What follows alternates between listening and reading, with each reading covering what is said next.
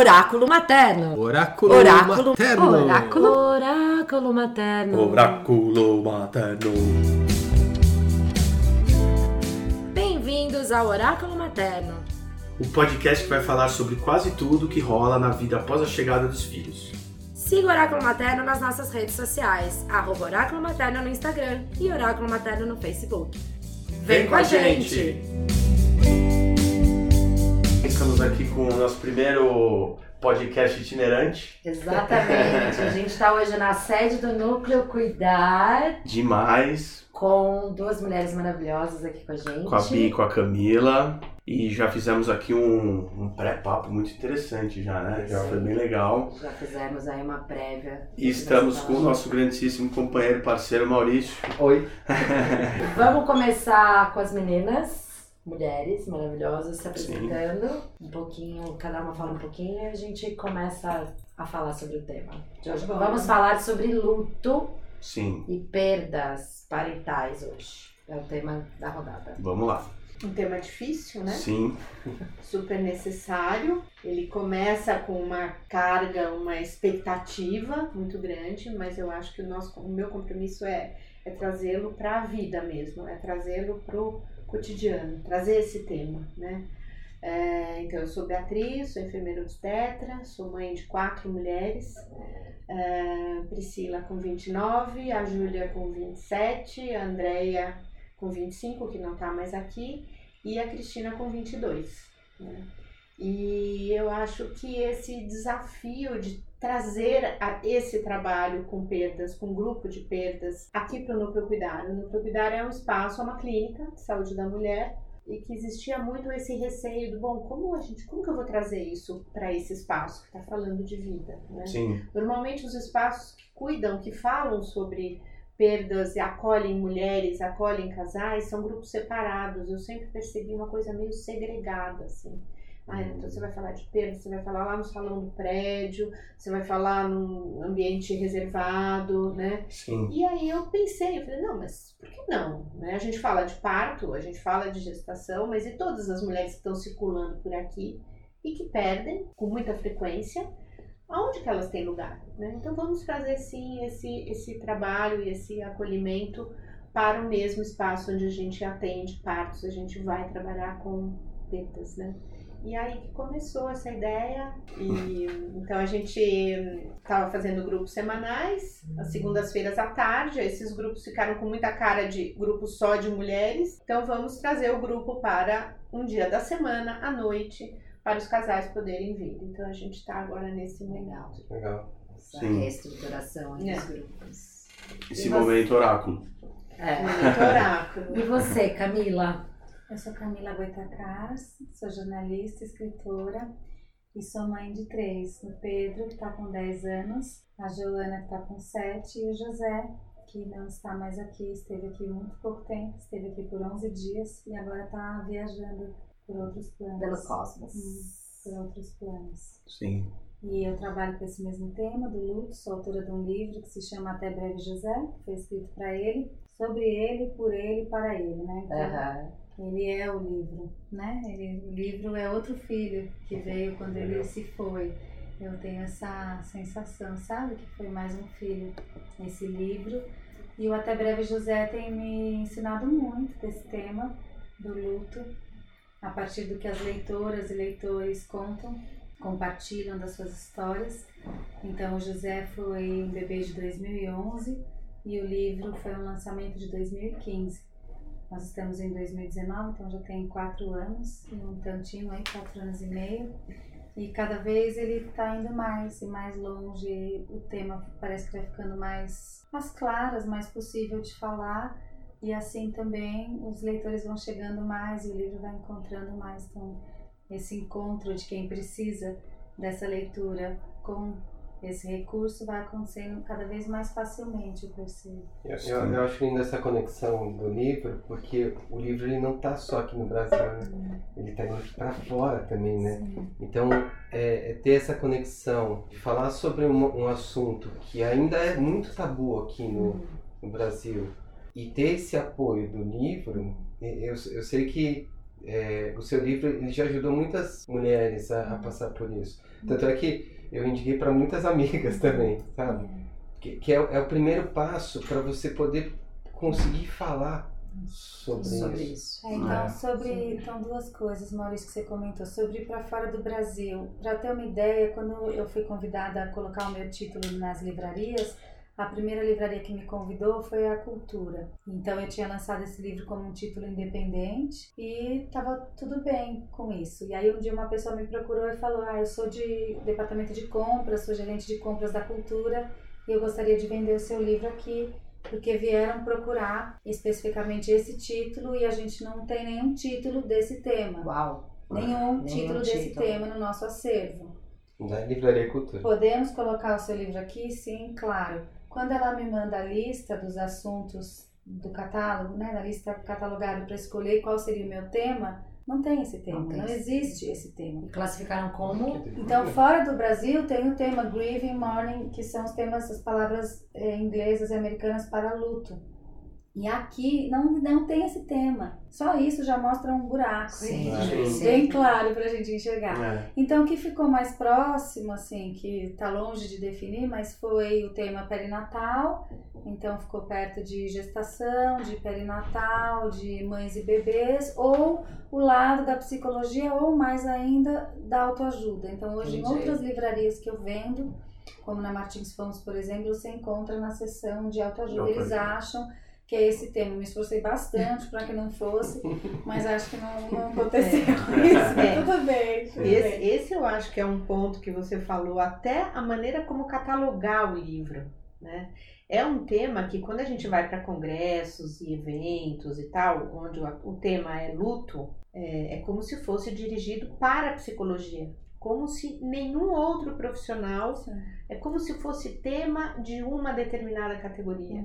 Olha isso. E é super É, multidisciplinar, né? É, Porque- É pois é. comportamental. Exatamente. É comportamental. Todos nós, Exatamente. independente de você ser da área da saúde ou não, o luto, a morte, a perda, ela está presente na Claro. vida de todo mundo. Sim. Então, existe, é tão tabu, eu acho que é um dos maiores tabus que a gente tem aqui. Uhum. Essa história de silenciar quem vai falar sobre perda. Sim. E e Bia, morte. você né? acha Não falar de coisa ruim. Não vou falar É. de coisa ruim, É. né? E você acha que tem uma, uma maior dificuldade em falar de perda gestacional, perda de filho, do que perda de avós e mães por conta desse lance do curso natural da vida? Sim, com Né? certeza. Isso é um tabu, né?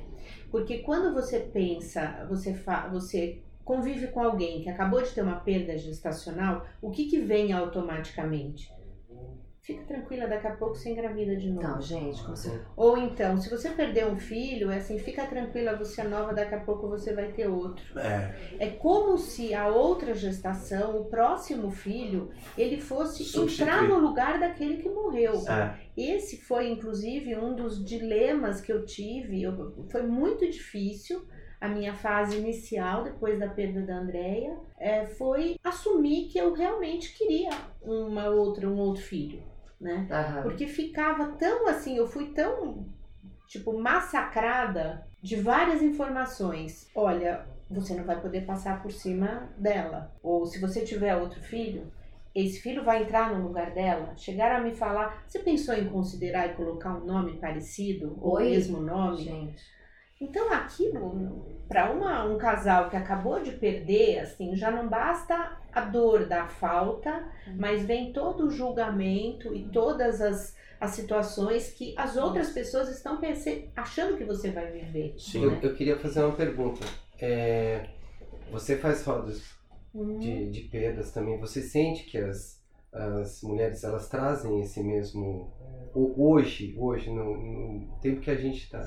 Não mudou nada, Não, Maurício. é. Não O mudou que mudou são as possibilidades de ser cuidada nesse assunto. Sim. Porque Que a a gente- dificuldade do lidar é evidente. Até hoje, igualzinho quando aconteceu comigo ou com ela, pelo que eu tô entendendo. A questão é que hoje ela tem um grupo de apoio para ir conversar, e antes ela não tinha. Uhum. Hoje ela tem na internet, ou na literatura, ou num podcast, ou na, na minha palestra no TEDx, lá muita gente, hoje acontece, muita gente chega para mim porque assistiu a palestra, ah, eu assisti o seu TED e aí eu quero É. comprar o seu livro, ou o contrário, tá esperando o livro chegando e falar, enquanto o livro não chegou, se você sentir que pode te ajudar, aqui tá a minha palestra. Então, olha quantos recursos a gente tem multimídia hoje que nos falam desse tema, e não tinha. Não tinha. Então a minha busca 25 começou anos. assim, eu fui na livraria, euzinha, euzinha não, o que restava de mim, os caquinhos de mim se juntaram no que restava de mim e fui até a livraria ali no bairro,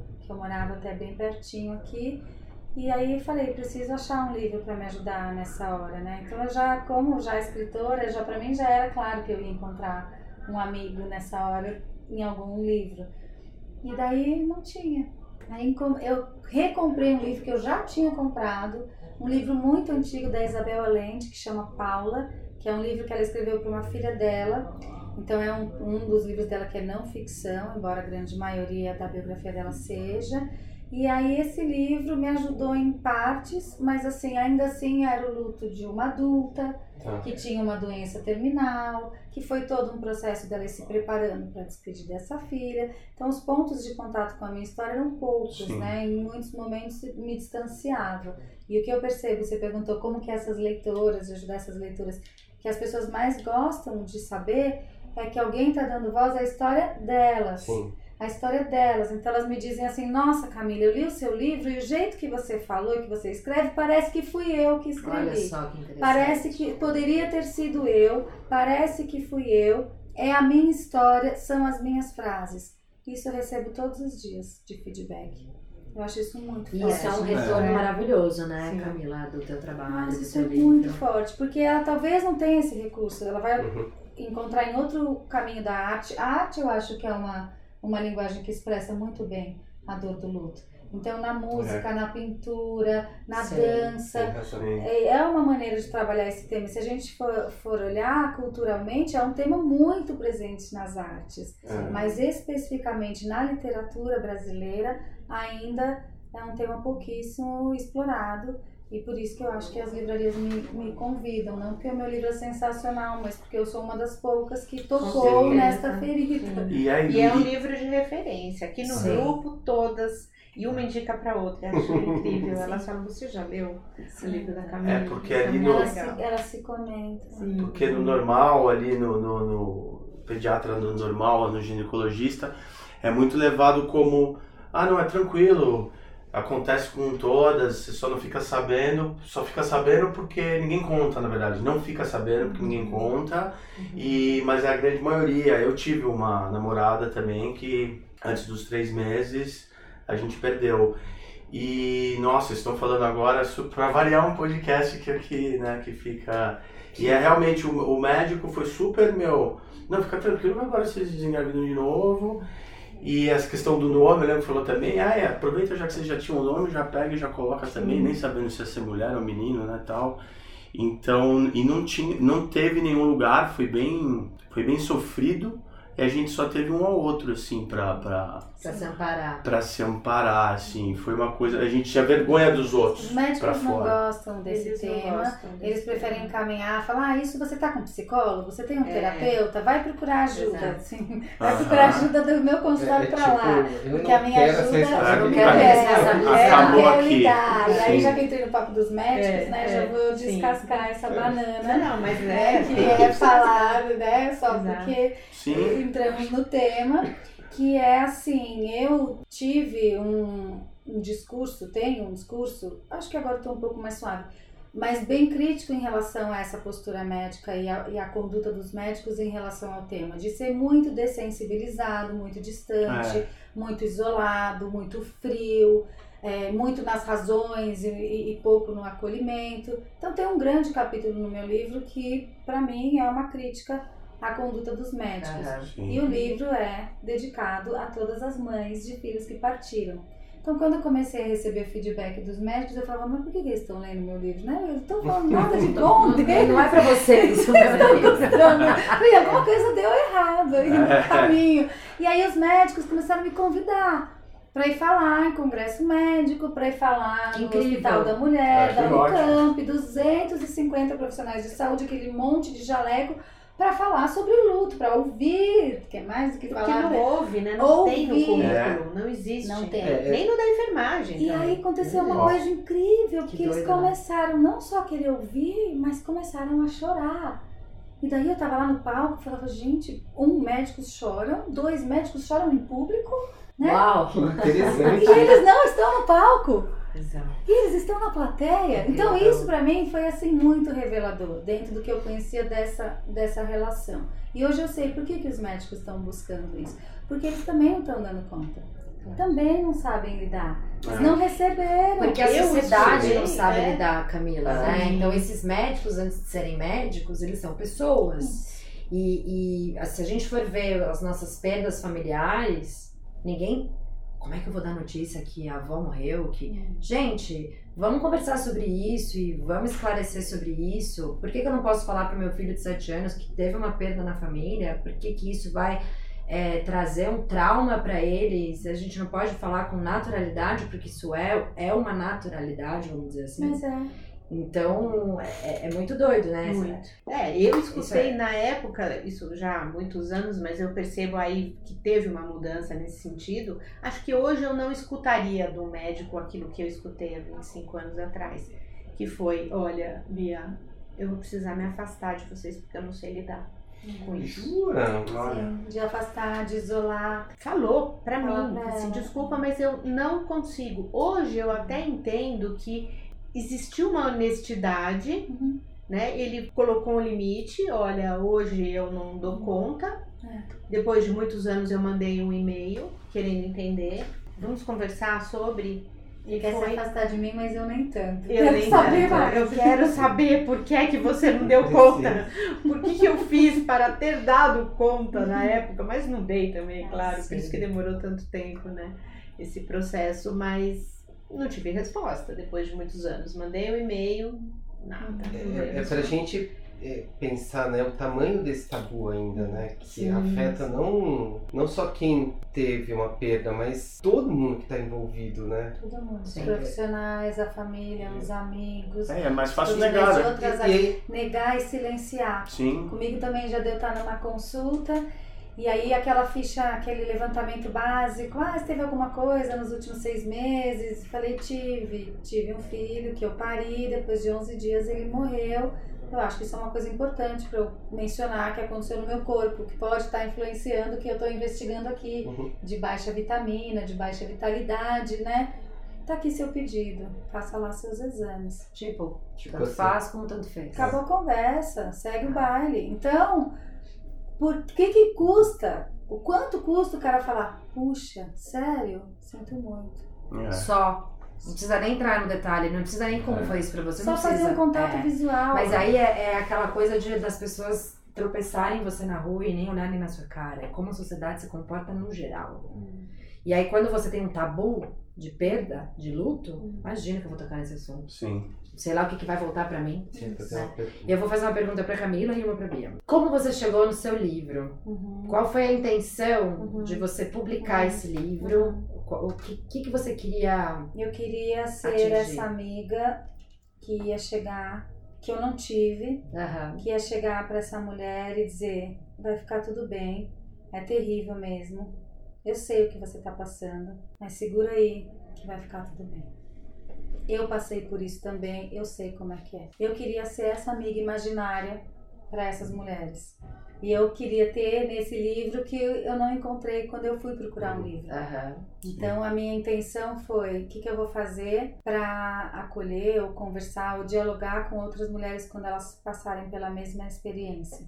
Primeiro vou contar como foi a minha experiência. Então é um relato em primeira pessoa, 100% verídico, né? São os Aham. nossos nomes, a nossa história, os nossos detalhes mesmo, como são. Isso foi importante para mim como uma escolha editorial Aham. de escolher eu quero me expor nesse nível, quero me abrir nesse nível. E sim, eu acho que essa autenticidade era importante. Segundo, então, além desse, desse, desse aspecto pessoal, era que fosse um livro que levasse leveza para esse momento tão pesado. Então fiz uma escolha de que fosse um visual muito bonito, muito poético, que tivesse esse gosto de poesia, assim, esse tom de poesia, sabe? Uhum. Então o livro começa preto e branco e vai ganhando cores. É, tem toda uma das composição páginas. gráfica o livro, Que né? pudesse entregar essa dose de beleza, de é leveza, bonito, de né? delicadeza que a gente precisa quando a gente está lidando com estar tão perto da morte, que é muito dura, muito seca, muito fria, muito abafada. Então que tivesse essa, esse oxigênio nesse, Legal. nesse pulmão, assim, esse refresco.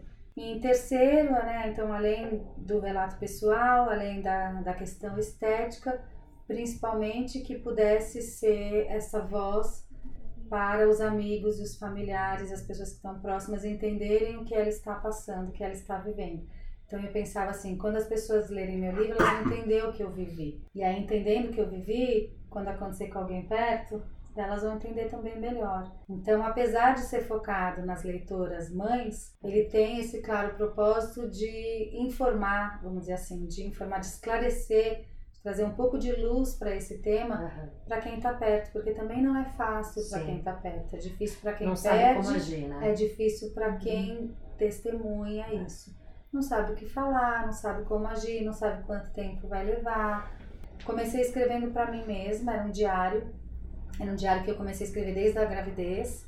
E aí, quando ele morreu, eu falei: o que eu vou fazer com esse diário? E eram conversas suas com, com, José, né? Com ele. Hoje eu soube que você é um bebê do sexo masculino Ah, normal. que legal. Que Hoje legal. eu soube que hoje comprei as roupinhas. Hoje então começa com esse diário, que é um diário que as, as grávidas fazem. Sim. Normalmente, é, hoje em dia fazem no aplicativo, mas eu, old, old style, fazendo um caderninho mesmo, né?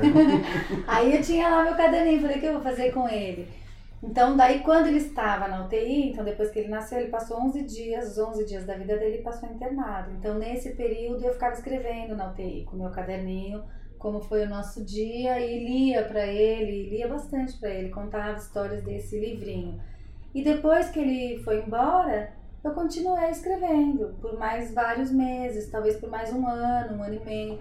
E aí, esse ato de escrever, para mim, era terapêutico. É isso que eu ia te perguntar. Foi um processo de Ah, cura absurdamente. te ajudar a passar por isso. Nossa, absurdamente terapêutico. Eu sentava na frente do computador, eu acordava, minha rotina do luto era basicamente essa. Acordava, chorava, chorava, chorava. Meditava um pouquinho, chorava mais um pouquinho, falava, não, agora eu preciso reagir, vou lá escrever. Aí eu sentava lá, escrevia, escrevia, escrevia, aquilo me desaguava, Aham. ainda o que tinha, me dava um, sabe, me abria um espaço, assim, conseguia respirar de novo. Agora eu vou fazer o que eu tenho que fazer, vou tocar a vida. Então esse, esse meu escrever era um processo de colocar pra fora e também um processo catártico, Sim. de transformar isso, assim, foi muita catarse, muito forte. Até o ponto de quando. Então, até então, não tinha intenção nenhuma de publicar. Veja bem que era uma escrita para mim mesma, como um processo meu de conversa com meu filho, depois um processo autoterapêutico, vamos dizer assim. E aí, quando comecei a receber incentivo de algumas amigas e amigos, não, você tem que publicar, vamos, vamos, vamos publicar esse livro. Eu falei, deixa eu ver se lá tem um livro mesmo.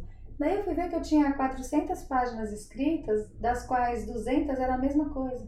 Porque o processo é isso, você fica Sim. dando voltas no mesmo tempo. Aham. Então tinha várias páginas que eu falava, nossa, mas esse dia eu escrevi a mesma coisa que ontem, que foi a mesma coisa que anteontem.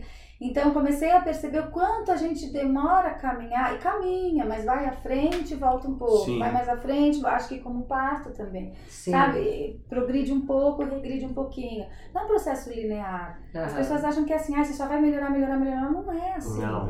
Tem dias muito bons, tem dias mais down, tem dias. Nossa, hoje eu tô ótima, outros dias já nem tanto. E isso ao longo dos anos. Mas se você tiver que traçar, sim, é, é positivo. É- Existe uma ascendente. ascensão. Sim. É ascendente, mas não é linear, é cíclico, sim. né? Assim. Sim. Então aí fiz esse, essa curadoria nos meus textos para tirar muitas repetições e sintetizar no que poderia ser importante. Esse trabalho foi muito bom ter uma outra pessoa, uma editora que olhasse de longe, olhasse de fora e falasse, não, isso aqui é muito bom, isso aqui é muito particular. E aí fizemos a seleção. E eu lancei o livro com uma pretensão de vender 100 exemplares. Então eu queria imprimir 100 livros, essa era a minha meta. O meu plano era: minha família compra 20, a família do pai compra mais 20, Sobra 60. sobra 60, eu vou doar uns 10, 20. Então aí os meus amigos vão, vão dar conta da cota que falta, fechou. Vendi todos os livros, acabou. Mas quando eu fui tentar fazer essa impressão dos 100, a gráfica me falou que a impressão de 100 custava tanto quanto a impressão de 500, porque o custo Claro. por unidade fica muito caro quando você faz uma quantidade muito pequena. Ah, vamos fazer 500 livros, eu nunca me esqueço disso, isso marcou tanto que o cara da gráfica me falou no telefone. Você tem espaço para guardar? Eu falei, eu tenho uma garagem grande. Ele falou, você vai ter livro por 10 anos. Vamos fazer um monte logo, você vai guardar livro não estraga. Daqui 10 anos eles vão estar bons ainda. Eu falei, ah, tudo bem, então vamos O fazer cara da livro. gráfica tá. Vamos fazer livro para 10 anos. E aí eu fiz a minha primeira edição com mil exemplares, fiz um financiamento coletivo, na época eu fui super moderna. Eu fiz um financiamento coletivo, tinha acabado de lançar a primeira plataforma de financiamento coletivo no Brasil. E em duas semanas já tinha vendido todos esses livros. Duas semanas. Caraca, Camila! Os Não mil. tinha, nem estavam prontos ainda, nem tinham você sido queria fazer impressos 100 e já estavam vendidos. Modesta. Ah. Então eu fiz a segunda edição, eu nem E tinha ninguém da família comprou. É, a gente tinha concluído ainda a primeira edição. É, o meu financiamento coletivo arrecadei o dobro da meta que eu pedi na metade do tempo. Então Que só legal. dali eu falei, gente, tem muita gente que tá precisando abordar Sim. esse tema, Olha sabe? Já foi um termômetro forte. Sim. Sim. Eu senti isso quando eu comecei a fazer os grupos aqui. Eu tava falando pra eles antes. É, no ali, making né, off No making off. Falei, bom, vou lançar a ideia, né, de grupo, grupo de apoio à perda gestacional e na Natal. Não, não vai vir ninguém, vai demorar uns dois meses até vir, as pessoas vão perguntar e tal. No primeiro dia, 15 minutos antes da hora do grupo, a secretária me ligou. Você não vai vir? Já tem mães esperando. Eu falei, que mães? No grupo. Quer dizer, nem eu me dava conta, foi mais ou menos o É, processo. Como a falei, gente ainda É. está inserido nesse tabu, né? É, Pois nem é, a gente nem a gente sabe, sabe. nem a gente sabe. Nem a gente E a sabe. gente ainda pressupõe que, tipo, nossa, mas é um, é um, um tema muito pesado, talvez ninguém queira falar. Mas eu acho que as pessoas estão tão necessitadas de, de soltar isso, sabe? De- Nem a gente sabe e nem os profissionais do campo editorial, ou nesse caso do campo da saúde, também não sabem Sim, dessa demanda, o tamanho da demanda. sim. Né? Para você ter uma ideia, na época, quando eu estava nessa decisão de como vai ser a publicação do livro, fui conversar com um editor, um distribuidor, para vender livro em livraria, ele falou: você nunca vai vender o seu livro em livraria se você não tiver um distribuidor. Não existe autor independente entrar em livraria. Se você não tiver lobby, não tiver um distribuidor, você nunca vai vender. Né? Eu vendo em 10 Olha livrarias, que todas foram demandas que as livrarias máfia, né? É, me procuraram. Então, Eu nunca falei, bati na porta da livraria e falei, quero vender meu livro aqui, até porque, só para esclarecer, eu não vendo livro com fins lucrativos, né? Tudo que eu vendo do livro, eu reinvisto no próprio livro. Então, Legal. eu só imprimo mais Massa. livros ótimo. e as palestras de luto, tudo que eu faço nesse sentido, não tem esse, tem esse objetivo financeiro, assim, para mim é de outra ordem o objetivo disso. É um outro... É outro É retorno. outro, é, É outro retorno, outro né? retorno. É, lugar. E portanto é outra filho, lógica, né? Quando você está buscando outro retorno, a lógica não é vender mais, a lógica é fazer as É. Ele só precisa existir, Só precisa existir, só precisa tocar. não precisa tocar, exatamente. Bia, eu vou fazer a pergunta pra você, mais ou menos a mesma que eu fiz pra Camila, mas você não escreveu um livro sobre isso, né? Mas o que te levou, depois de 20 e poucos anos, né? 25, quantos anos? 25. 25 da pena. 23, né? O que te levou, a- depois de 23 anos, a, a tomar a decisão de vou falar sobre isso, quero ajudar as pessoas, vou fazer o grupo, no núcleo, vamos embora? Qual foi a. O start. Então, o start foi eu começar a me aproximar desses movimentos. Do movimento interna- internacional de apoio às perdas parentais e a minha aproximação com o Grupo Nacional de Humanização do Luto. Isso começou de alguma forma a, a, a me incentivar e aí eu comecei a perceber que não, tem muita gente já fazendo e por que não eu fazer? E foi incrível esse meu movimento depois de tantos anos. Quando eu comecei a trabalhar com os grupos de perda e comecei a estudar, estou estudando bastante, quero ir para uma para uma formação no próximo ano, lá com pelo quatro estações, vamos ver. Eu, eu sinto que eu preciso estudar. Aham. E o meu lado, assim, é esse. Não é a escrita, mas é o estudo. Então, é como se eu precisasse cada vez mais me capacitar a para poder ajudar e acolher essas famílias. Quando teve o primeiro, eu já estava aqui no núcleo, a gente teve o Dia Internacional de Apoio ao, ao Luto Parental, que é em outubro. Que dia que é, Bia? Foi dia 13, né? É um dia Lá, fixo? É, é É um o mês de dia. outubro. o mês de de outubro. outubro. Mas o ano passado teve um dia que esse movimento brasileiro de humanização do luto combinou. Então vamos todos nesse mesmo dia fazer uma ação que marque esse dia. E aí a escolha do ano passado foi de acender uma vela. E aí eu fiz um cantinho aqui no núcleo e, e aí acendi a vela. E nesse dia eu estava sozinha aqui. Uau, Era um dia à noite. E aí foi uma conexão muito grande olha só. com a Andrea. E eu falei, não, agora é a hora. Agora é a hora. E eu incorporei, de- quanto mais eu entro nesse movimento, eu sinto que existe esse espaço para essa filha que estava até então no lugar da filha morta. Agora ela veio e ela está muito presente. Olha só que legal. Então, assim, agora eu consigo realmente falar. Não, são quatro filhas. São quatro meninas, mulheres, né? Claro. Mas, assim, é, não sei, virou uma chave de uma outra conexão. E não teve tempo, né? Foi um tempo tão longo Aham. que eu acabei também ficando afastada por uma ideia que eu iria me proteger, que eu iria proteger o meu marido, que por isso eu iria proteger a família toda. Eu também entrei nesse processo. Quanto menos fala, a minha ideia era que quanto menos eu falasse, menos eu iria sentir. Desaparecer. Só que exatamente o contrário. contrário, sim. Quanto mais você fala, quanto mais você se coloca, aquela pessoa que você perdeu tá aqui. Então, ressignificar a pessoa, ressignificar a filha, né? E aí isso começou a, a abrir uma, um, um outro campo de entendimento para as perdas, para a morte.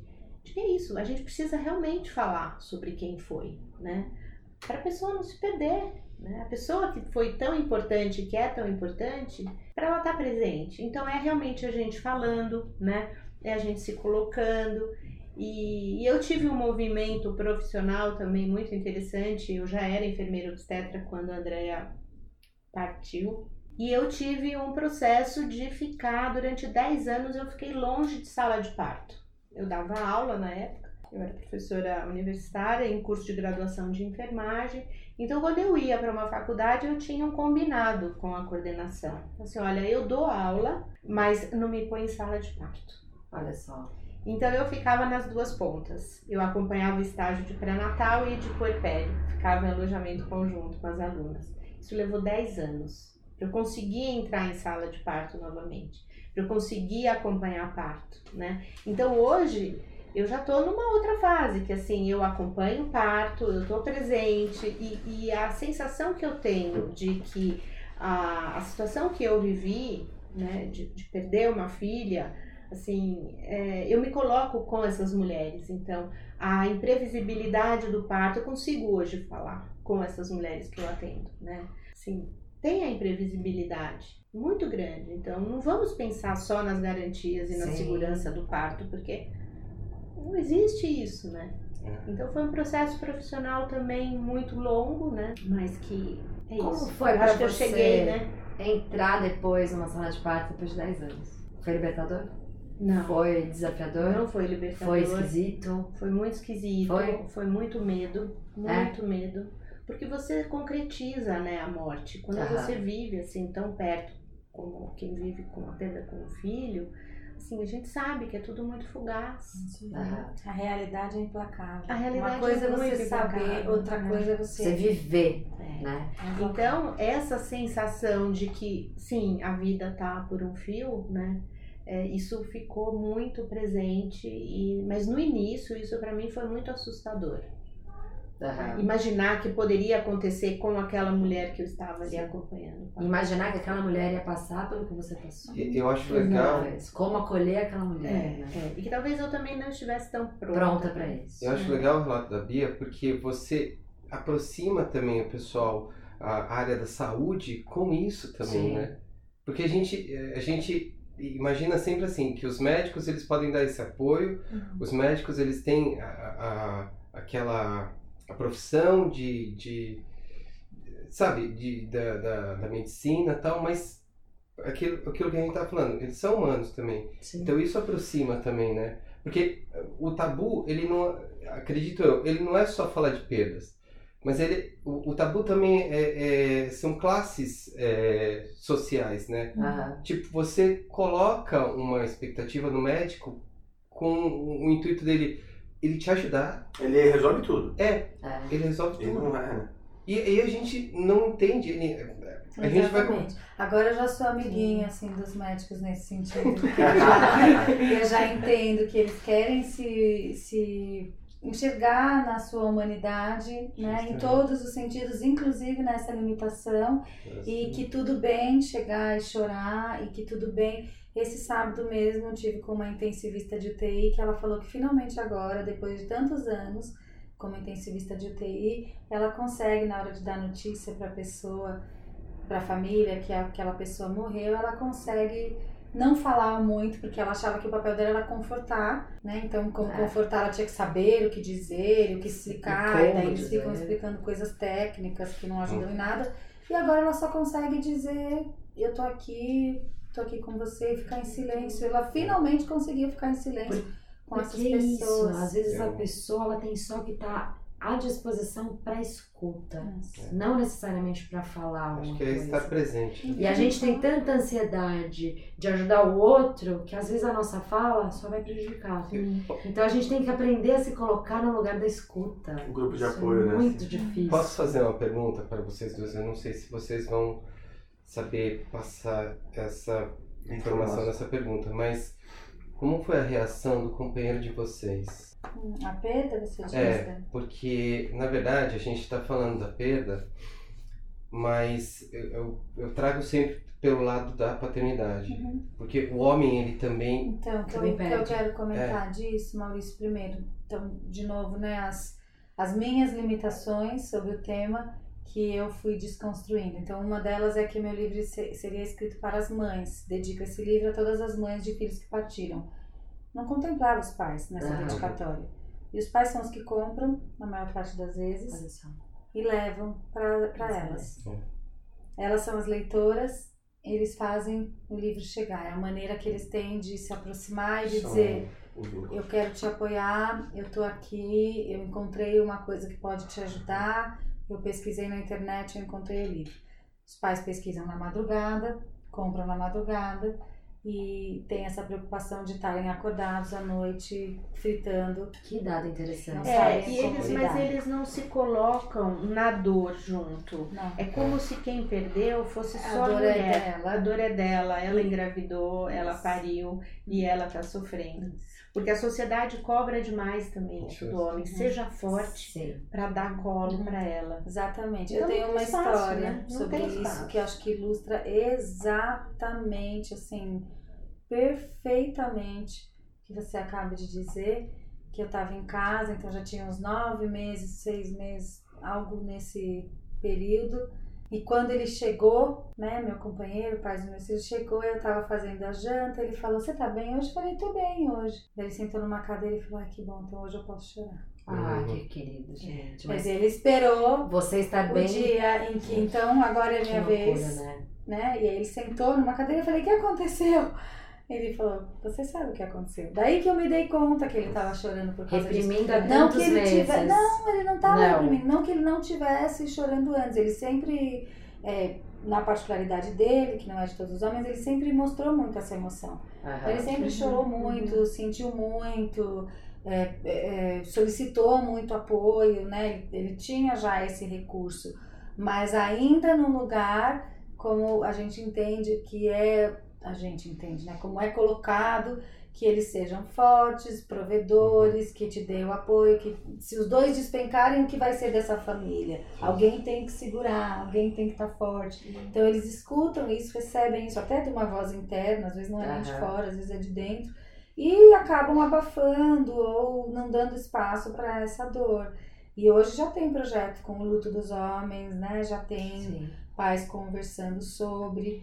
E te digo mais, tem pais que sofrem até mais do que as mães, de repente, nessa condição do aborto, por exemplo, que ele comentou, porque para a mulher é meio confusa a questão do aborto, que ao mesmo tempo que tem esse luto, é uma coisa que ela viveu no corpo dela. Então é fisiológico, ela tem já uma compreensão. Sim. E o cara não, Cara, não. não. viu nada, É não alheio, sentiu né? nada, ele só É. foi noticiado, olha, você ganhou, mas não vai receber o presente, tá? Só foi no, no- foi, foi no ultrassom, um belo dia parou de crescer. Isso. É. É, E ainda se sente também cobrado da sociedade, por mais que isso não seja verbalizado, mas é como se a culpa também pela perda fosse via a má qualidade dos espermatozoides. Dos dois. Dos Ah, dois. Eu senti bastante a má Sim. qualidade do. Entendeu? É, eu senti dois. muito da, da, da, da minha companheira na época, assim, isso de também. Será que o, né, o receptáculo não estava estragado?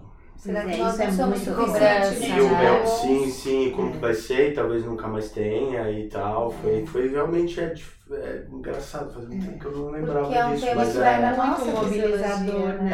é, Falar é, sobre perda é muito, é muito mobilizador para todo Pra mundo. É, e é o que vocês falaram, a gente põe num lugarzinho escondido Foi num lugarzinho. Esses dias me escreveu uma pessoa. Então, depois que eu escrevi meu livro, eu tive a felicidade de descobrir tantas maravilhosas histórias de tantas pessoas que hoje eu acho a minha história assim interessante, mas perto das outras, sabe? Porque são tantas histórias, eu acho a minha ok, mas é, é tanta riqueza assim que chega pra mim que me sinto pequena às vezes perto da, da grandeza das, das mulheres, das famílias quando elas me escrevem. E esses dias me escreveu uma pessoa que ela comprou um livro para dar para a prima, que a prima dela perdeu um nenenzinho com 35 semanas de gravidez.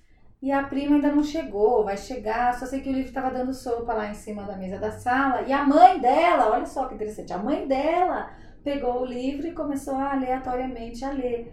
E aí, pela primeira vez, ela teve uma conversa com a mãe. A mãe dela já é uma senhora de 80 e tantos anos, sobre um filho que essa mãe perdeu Olha só. antes da chegada de todos os filhos. Então, foi o primeiro bebê que elas nunca tinham conversado sobre ela e ela me escreveu para contar isso. Então, nem sei que fim Que levou massa. só sei que ela falou. A minha mãe nunca falou com a gente desse tema. Sempre era um assunto proibido, um assunto que ela não tocava, que ela tinha guardado numa caixinha e jogado a chave fora. E agora ela sentiu vontade. Eu cheguei na sala, ela estava lendo, incrível. chorando, e ela sentiu vontade de compartilhar. Quer dizer, isso É. caiu ali, né? Aqui no grupo a gente teve uma situação também semelhante. Era uma moça que tinha acabado de perder um filho também, com, perdeu com 40 semanas. E ela veio para o grupo, só que quem veio trazê-la foi a sogra que veio trazê-la. Sentou na roda, de repente a gente começa a falar como estamos conversando aqui. E ela fala, então eu vou compartilhar uma coisa A com sogra? vocês, a sogra. Eu perdi um filho há 40 anos atrás. O nome precisando. dele era Luiz. E eu preciso falar sobre o Luiz. Olha, Vocês podem me escutar? Ai, Essa mulher ficou gente. 40 anos sem falar Entalada. sobre o Luiz. Ela chorou e foi muito libertador e ela saiu muito agradecida e depois ela falou, bom, agora você fica, falou pra, pra Nora, né? Falou, agora você fica, mas eu percebi que quem precisava mesmo Ah. era ela. ela. Foram 40 anos ela falou, não ela sabia. chorou, eu já tô chorando também. É. ela É, isso é sabia. muito assim, então não tem tempo, né? Não existe um tempo para você ah, lembrar ou ressignificar ou trazer a pessoa para cá. Né? tem uma coisa que a gente estava falando antes, né, da gente começar a gravar, que eu acho legal de trazer, é que as pessoas às vezes acreditam que famílias que passam por essas perdas superam, né? A gente estava falando disso, que não existe superação para perda. Talvez a gente aprenda a lidar com ela, mas superar, superar. substituir, é, né? Superar isso- é você dizer que aquela pessoa que viveu não tem lugar mais, né? Sim. Isso é que me traz. Aham, Eu quando você esse fala termo, superação. É, superação. pra mim, superar tem a ver com vencer, né? Quando na verdade não tem nada pra Não vencer. tem nada pra vencer. vencer. Já partimos do ponto que você já perdeu. Exato. É, exato. Mas, é, mas é o que a sociedade coloca também, né? Sim, sim. É, mas quem é essa sociedade? Somos nós. Somos nós. Eu não Somos gosto nós. dessas conversas que a gente fala eles e nós, Nós somos eles todos lá nós. fora, a sociedade, o tabu. Não, nós Nós. somos essa sociedade. Nós É. somos esses eles É. que não falamos disso. E que a, A gente, gente passa a tenta, falar né? a partir do momento que a gente passa por isso. Que tem um Então, por disparador, né? Algum disparador, vamos falar sobre isso, Sim. né? Né? É, sim. É muito Pois é. difícil ter a empatia. Eu não passei por uma perda dessa, né? De perder um filho ou uma filha, eu só tenho filha, né? Por isso que eu no, no gênero masculino. Então, eu imagino como seja, eu tenho a, a, talvez a empatia da escuta, de tentar me colocar no lugar, mas exatamente o que é passar por isso, eu não faço a menor ideia do que seja passar por isso. Imagino quão é, desesperador na hora, até para quem não é, tem uma rede não... de apoio, para quem não tem uma. Não acredito. Mas sabe por que, que eu penso nisso? Por causa do tabu que é gerado em, em torno das perdas. Sim, mas o que eu tô entendendo é que como que se eu não viver a mesma experiência, eu não posso sentir essa dor. Não, a gente eu, até, eu a gente pode imaginar. Não sei. Que se você pode ser empática, mesmo que você não viveu a mesma experiência, mas se você me escuta na minha Sim, dor, e a pessoa dentro de você, é. Isso já é empatia. é empatia. Não é. preciso viver a mesma história sua. Mas, Camila, mas é aí é mais eu, difícil eu ter empatia eu, nesse é, aí sentido. eu consigo, aí eu penso diferente porque eu já vivi outras perdas, hum. mas assim, a sensação, o perder um filho. Ah, sim. É algo que é diferente. não dá. É ah, sim, isso eu concordo. Assim como se tornar pai e mãe. Você não tem a menor ideia do que é isso até você ser um pai ou uma mãe. Sim. Você não tem ideia. Sim, na teoria. Muito louco, assim. É, é o que eu tô né? pensando. Nesse sentido que eu tô falando da empatia. É. Eu não gosto daquele discurso, ah, você não pode falar nada porque você não tem filho. Não, é um ser humano né, vive na sociedade, por que ele não pode opinar sobre educação, sobre Sim. comportamento, só porque ele não é pai ou porque ela não é mãe? Não. Mas passa a entender melhor os anseios da paternidade, da maternidade, de parentar uma criança a partir do momento que você vive aqui. Por isso que o grupo é Não tão sei. importante. Sim. Por isso que você estar Troca. no grupo Estar é entre pares é muito importante. Sim. Porque é o momento que você consegue realmente, bom, eu vim aqui só pra falar.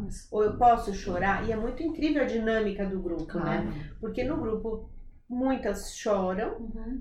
depois de alguns minutos tá lembrando de algo que foi positivo e tá com um sorriso no rosto. Então, assim, o grupo ele, ele tem um pouco essa dinâmica da vida. Não é Ah, porque você perdeu um filho que você nunca mais vai sorrir. Esse era o meu medo, né? ah, A, a primeira sensação quando eu vi que a Andrea tinha morrido, eu pensei, primeira, a primeira sensação, nunca mais eu vou sorrir na vida.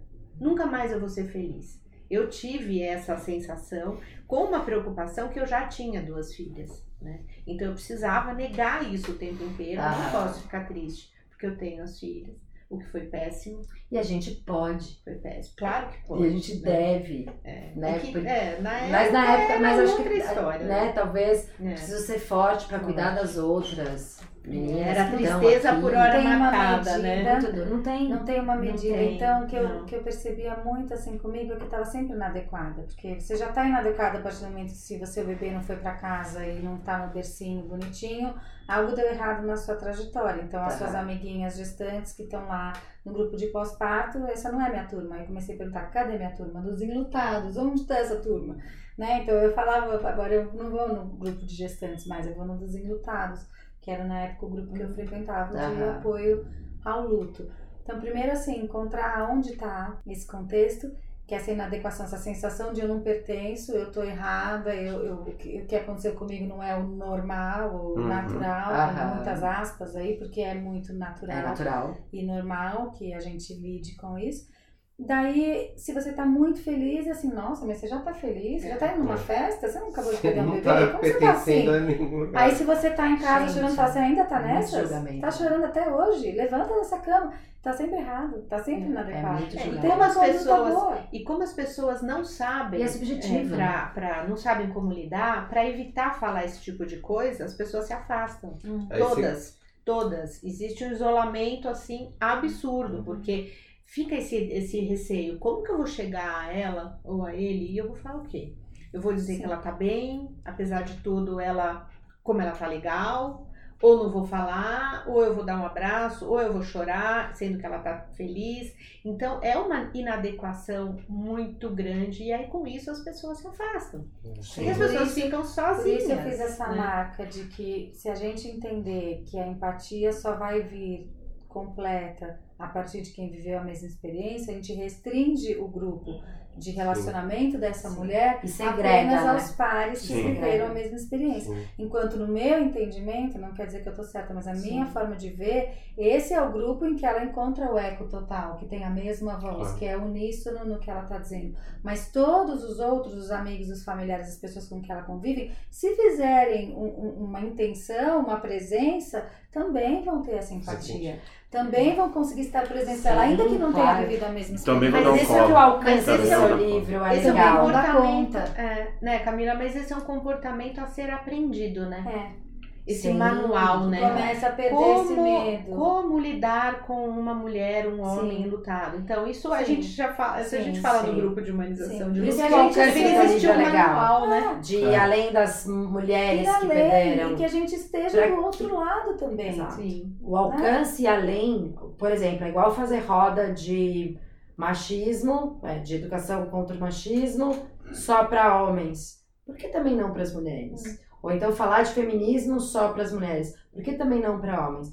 Por que não falar sobre luto com quem não viveu o luto? Para que quem não viveu possa Sim. saber o que fazer, é que saber o aqui- que não fazer. Veri, aqui né? tem uma história muito interessante. Eu acho que esse tem um traço. é, Isso é muito da nossa cultura, né? Aham. Eu penso. Mas, é, sabe a história do mal agouro?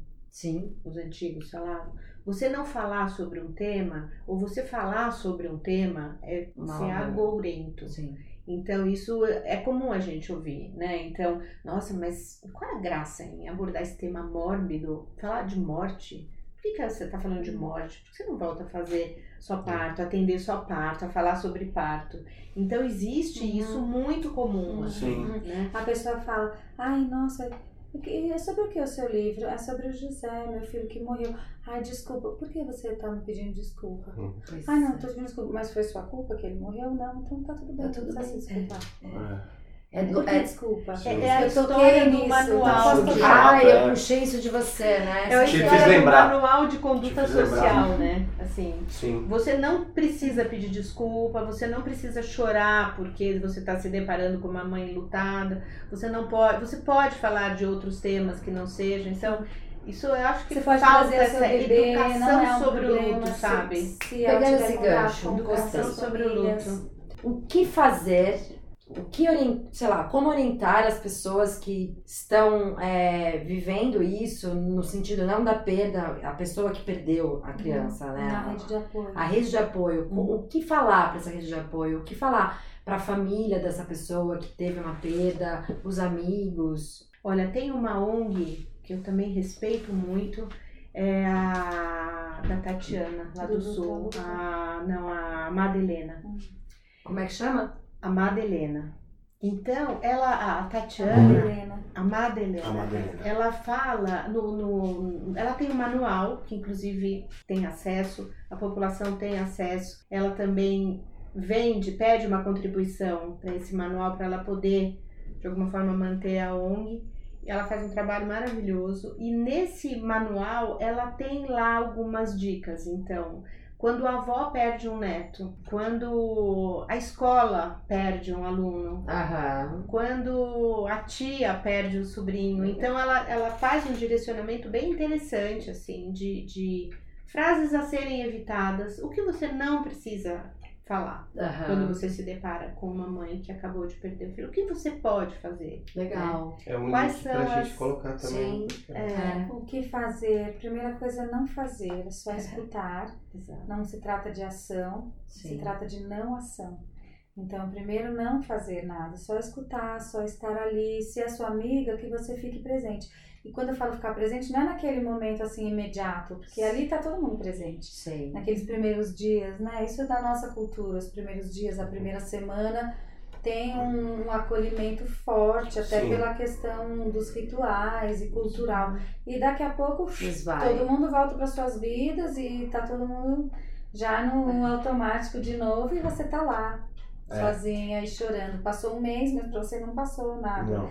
Então, ficar presente nesse, nesse tempo, um tempo mais prolongado. Constante, né? É, Mais como constante. estar presente, né? Estar assim, presente com é delicadeza, é. então cada mulher é uma, cada luta é um, não tem uma fórmula para dizer Sim. todas querem assim Claro. ou todas querem assado. Então, para algumas, visita é ótimo, outras não querem receber ninguém. Acho que é igual quando tem bebê. Igual quando nasce. né? Igual quando tem bebê. Para algumas sair, dançar. Teve uma pessoa que me falou, uma mãe que me falou, ela falou, saí, dancei a noite inteira e daí senti que pela primeira vez eu voltei a ser eu mesma.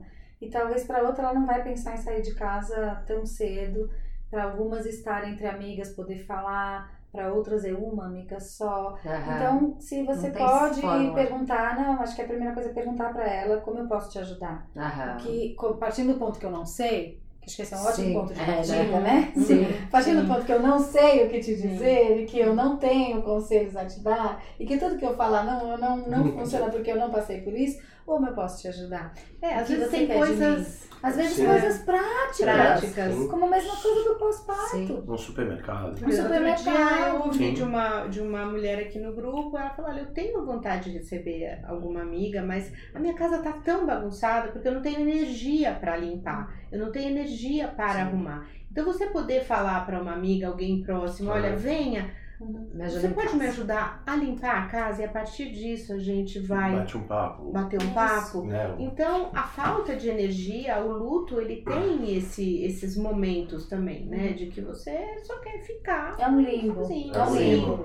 né? Porque afinal de contas, em muitos casos você passou por um parto, como foi o meu caso, como é o caso de muitas. Sim, então é sim. um corpo de pós-parto Sim. que viveu uma gravidez, que tem uma carga hormonal, que tem um despencar dessa carga hormonal.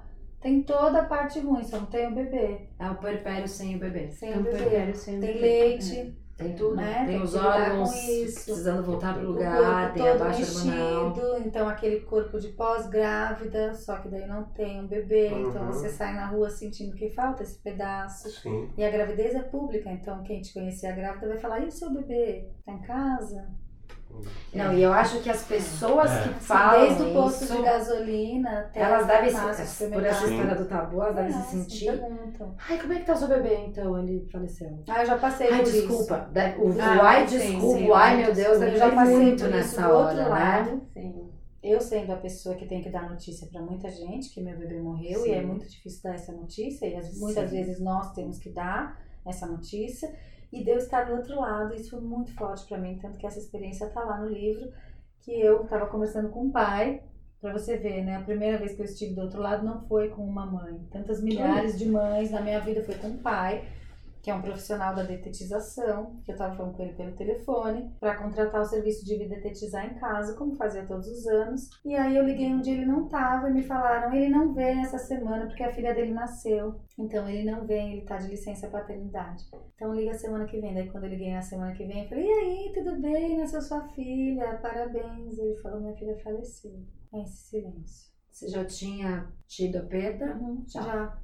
Já, já tinha uma bebezinha de dois, três meses, que era a Joana. Qual foi a sua reação? O primeiro esse silêncio, a vontade de desligar, né? Quero fugir disso, quero sair, quero voltar atrás nessa Que é a conversa. mesma coisa que o médico teve. Sim, é a mesma coisa que o médico teve, igual. que dá uma vontade de não quero entrar em contato Sim. com isso, por que, que eu falei isso, onde eu tava a cabeça depois dessa pergunta, né? Por que, que eu fui, eu quis só ser educada, a maioria das vezes a pessoa só quer ser Ser educada, e puxar uma gentil, conversa. e né? formal, e sabe, adequada, e socialmente Porque as pessoas não correta. falam o que falam porque querem te prejudicar. Claro que não. Sim, é. Não tem natural. essa intenção. Não, Não, eu é, vou não. ser inadequada porque eu quero É. prejudicar. Não. Não Bom, existe nós isso. ficamos né? 45 minutos no telefone, telefone. ele me contou tudo e mais um pouco, Você convidei ele pra ir lá 45. em casa, eu fiquei. Fiquei, e até foi engraçado, porque meu companheiro tava em casa e falou, "Mas com quem você tá falando? Eu falava, com o Edmilson, da detetizadora, depois eu desligo. Vocês tanto tempo pra conversar, que não seja sobre, né, extermínio de baratas. E aquele assunto foi inédito, Sim, não tinha falado sim. nenhum outro assunto que não fosse É. sobre elas, né? E me tocou muito, é, primeiro ser um homem, segundo ser numa situação totalmente fora de contexto. Normalmente é assim, totalmente fora de contexto, pá, vem na sua cara, assim, a, a realidade é implacável, Sim, é. essa É. história. É. E depois também perceber que eu também não sei o que dizer.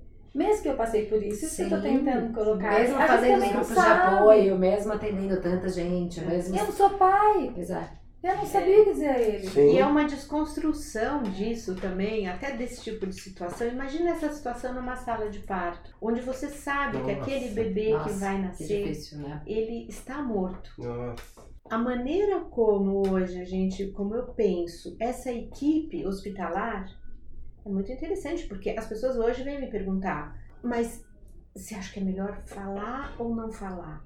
Você acha que é melhor pôr em música? Eu posso perguntar pro Põe casal música. se eles querem ouvir uma música ou não? Falo, mas pergunte. Lógico. Claro. Né? Então fica um não saber. Então realmente a gente está num momento muito interessante, assim, que as pessoas estão ávidas, as pessoas estão ávidas, os profissionais de saúde, a sociedade, de como vamos falar sobre isso. Você Ah, acha que então vem tem- mudando isso? Eu acho que vem. Eu acho que sim também. Eu acho que vem, eu percebo umas sutilezas assim no ambiente hospitalar, Uhum. muito interessante. Que bom A gente ainda está Positivo. no momento que as equipes não são treinadas. Uhum. tá? Não existe esse, essa, essa preocupação. É, mas existem aqueles elementos da equipe que tem mais jeito para falar sobre ou para estar numa situação de perda. Então essas pessoas são acionadas no ambiente hospitalar. Então tem lá a fulana do plantão da tarde que sabe lidar melhor com perda. Hum, Então sim, ela. Ela vai ela lá naquela sala. Entendi. né? Isso é interessante porque tem um efeito multiplicador. As pessoas, os outros da equipe vêm, mas por que só ela? O que, que ela fez para se capacitar? Né? Sim. Hoje a gente está num momento que ainda está ligado a uma característica de personalidade. Né? É um começo, mas não é o ideal, porque no dia que esta fulana não está de Uhum. plantão e tem uma perda, fica Sim, todo mas já é um sinalizador da mudança. Sim, a gente já tem sim. esses sinalizadores chegando. Sim. Lá no Hospital da Mulher, da Unicamp, que é um hospital público, ficou bem evidente para mim o trabalho que eles vêm fazendo do cuidado perinatal e dos cuidados paliati- paliativos. No sentido, assim, da família poder levar os pertences do seu bebê. Sim, sim. Então, em muitos lugares na Europa tem a tal da caixinha, vocês já devem ter visto Sim. isso, né? Aquela com Caixa de memória. de memórias, então elas estão começando a fazer uma coisa assim parecida, o grupo de apoio para a família, os cuidados afetivo, parto, né? a foto, que a mãe possa tirar a foto do bebê, que possa pegar no colo um Não é mais tempo, mórbido, né? Não Que possa se falar o como nome, que não vai ter nenhum problema de falar esse nome, tem nome, como ele chamava, ou como ele ia se chamar. Então são, são delicadezas, são detalhes que pra gente às vezes não é nada e pra aquela mulher é tudo que ela tem. É tudo que ela tem, é um nome, uma roupinha, um paninho, Sim. uma coisinha que sobrou daquela história toda, né? É, a já memória tem um movimento interessante. momento, né? Outro dia entrou, entrou em contato comigo um, um- uma pessoa, um produtor, um fabricante de roupas para prematuros. E aí ele veio me perguntar se eu tinha interesse que fosse da gente conversar sobre um desenvolvimento de uma linha de roupas, roupinhas, não para prematuro, mas para bebê natimorto, Uhum. porque isso não existe, né? Então eu achei muito interessante assim, Para como essa vestir o pessoa- bebê, pra vestir o para bebê. en- enterrar É, e porque- tudo mais. Porque até então eles ficam um num saco, num saco plástico, Uhum. dentro de uma câmera frigorífica do hospital, que normalmente quem vai se dar vai ficar nessa função de pegar o corpo e entregar para funerária e tal, normalmente é o pai. É o pai. É o pai. Que é Ah, é, a gente falou isso, né? O papel do pai. O papel do pai é o alguém vai fazer o burocrático. trabalho É o sujo. burocrático. Sim. Então, e já existem é. seguradoras. Outro dia eu conheci, eu fiquei sabendo disso com esse casal que a gente atendeu. Existe uma seguradora que já tem um serviço específico para famílias que perdem bebês. Uhum. Então é uma, é uma delicadeza a mais. É É. algo que essa seguradora oferece para ir até o hospital, preparar o corpo desse fazer um enterro digno pra fazer um esse enterro digno. Então vem mudando muito devagar, mas vem mudando. Mas a licença, que- maternidade, paternidade Sim, também, que eles também. possam pleitear, mesmo se o bebê tá aqui ou não tá aqui, que possam ter um tempo, também É. vem mudando. Porque no final, se a gente for perceber, é muito parecido conforme também vem mudando o cuidado de pós-parto e olhar Sim. a parentalidade, Sim. né, sobre o aspecto do pai e da mãe, de como eles podem ser cuidados para cuidar desse bebê. Então a mesma coisa na questão do luto. Claro. Não tem um bebê para ser cuidado, mas continua tendo um Tem pai os e uma mãe que precisam cuidados. mais cuidados Mas, ainda. sim. É, e a gente se espelha muito nos movimentos, no que acontece em outros países, Uhum. né? O nosso referencial é a realidade hospitalar de outros países, Uhum. o que, que eles fazem, como eles se mobilizam para chegar onde Claro. eles estão hoje. Sim. Então, Tá? É importante que a gente conheça outros serviços, que a gente tenha pistas, né? Por onde ir. É, legal abrir um caminho, né? Sim, Sim. Né? Assim, dos últimos Sim. anos, das últimas décadas. Então, o que mudou foi a assistência mudou, a qualidade de vida mudou, mas é da natureza humana que alguns bebês fiquem e outros não. Sim. É da nossa espécie. É importante lembrar isso, porque é absolutamente natural, É na natural. nossa espécie que nem todos sobrevivam. Parece que está distante, né? Mas Sim. não. Índice, quando a gente fala de É da índice de humana. mortalidade, Claro. quando a gente lê esse, esse A morte nome, é natural. índice de mortalidade neonatal no Brasil, existe um número para isso. Então, quando você pega este número de bebês que morrem, esses bebês realmente eles existiram. Não é um Sim. número hipotético, não. Foi lá, Não é um Google, cara que qual é o fez um índice de número- mortalidade é, neonatal infantil no Brasil. Vai aparecer um número. Apareceu no Então, real, realmente. né? Gente, a gente precisa finalizar, porque já estamos com uma hora e seis. É muito comprido. É, eu quero fazer um jabá das duas. A Bia tem os grupos de apoio para perdas. Todas as. É, uma vez por mês, numa terça-feira, às 20 horas. Aqui. A gente, aqui. A Uhum. gente divulga nas redes sociais, Instagram, Face e tal. Então, Faremos a divulgação também. Um Certo. dia antes do podcast ao ar, isso vai estar divulgado. E a Camila é, tem o livro. Até breve, Até breve, José. Até breve, José.com. Super dá para comprar pela internet, Sim, sim. né? E lá você encontra bastante disso. E mais alguma outra algum outro trabalho seu de apoio? Ah, eu que acho que queira uma coisa divulgar? legal. Camila vai que abrir é- uma lista. É, É. brigadinho. Precisa mais uma hora? Não, acho que o que, o que é legal é lembrar assim, o luto é uma porta de entrada para a gente estudar empatia. Então, se a pessoa tem interesse em estudar empatia e a não violência, desde a mínima não violência até a violência mesmo, né, concretizada e física, é um tema que me interessa, sobre o qual eu falo, estudo, sou aprendiz e sou professora nesse tema também. E a gente ia falar de comunicação não violenta, mas vai ficar para uma próxima, Isso, porque não deu tempo. próxima. A gente vai lá para Ubatuba gravar. Tá bom? Oba! A gente vai achar bem bom. é, e seria Legal. muito interessante ter esse bracinho da comunicação não violenta na saúde. né? Uhum. Sim. Seria. Exatamente. Sim, porque são páginas do mesmo livro. A gente começa abrindo por esse tema da Sim. dor, então como cuidar dessa dor, e da dor para empatia, e da empatia para não violência, até chegar na prevenção. Né? Sim. sim. Sim, Bom, maravilhoso. Vamos fechar? Muito grata. Vamos fechar então. Muito obrigado. Obrigado a todas vocês. Obrigada a todas. É, eu. é, é, os- alguns podcasts é, a gente se emociona, mas esse aqui acho que foi o que eu mais chorei. Porque eu acho que eu chorei umas três vezes aqui no, nesse podcast, é, imaginando alguns relatos que vocês falaram, então foi muito profundo pra mim. Então, muito obrigado por isso. Ah, Muito obrigado também para vocês me lembraram de uma, um acontecimento na minha vida que tava bem escondidinho. Guardadinho na gavetinha. E que foi muito interessante falar a respeito. Eu Então, agradeço também muito essa, esse encontro aqui. Muito forte, muito É, potente. Muito Muito bom. potente. E é isso aí. Finalizando a gravação, semana que vem tem mais. Por muitas oportunidades? Sim, Com certeza. com certeza. Muito Beijo obrigado.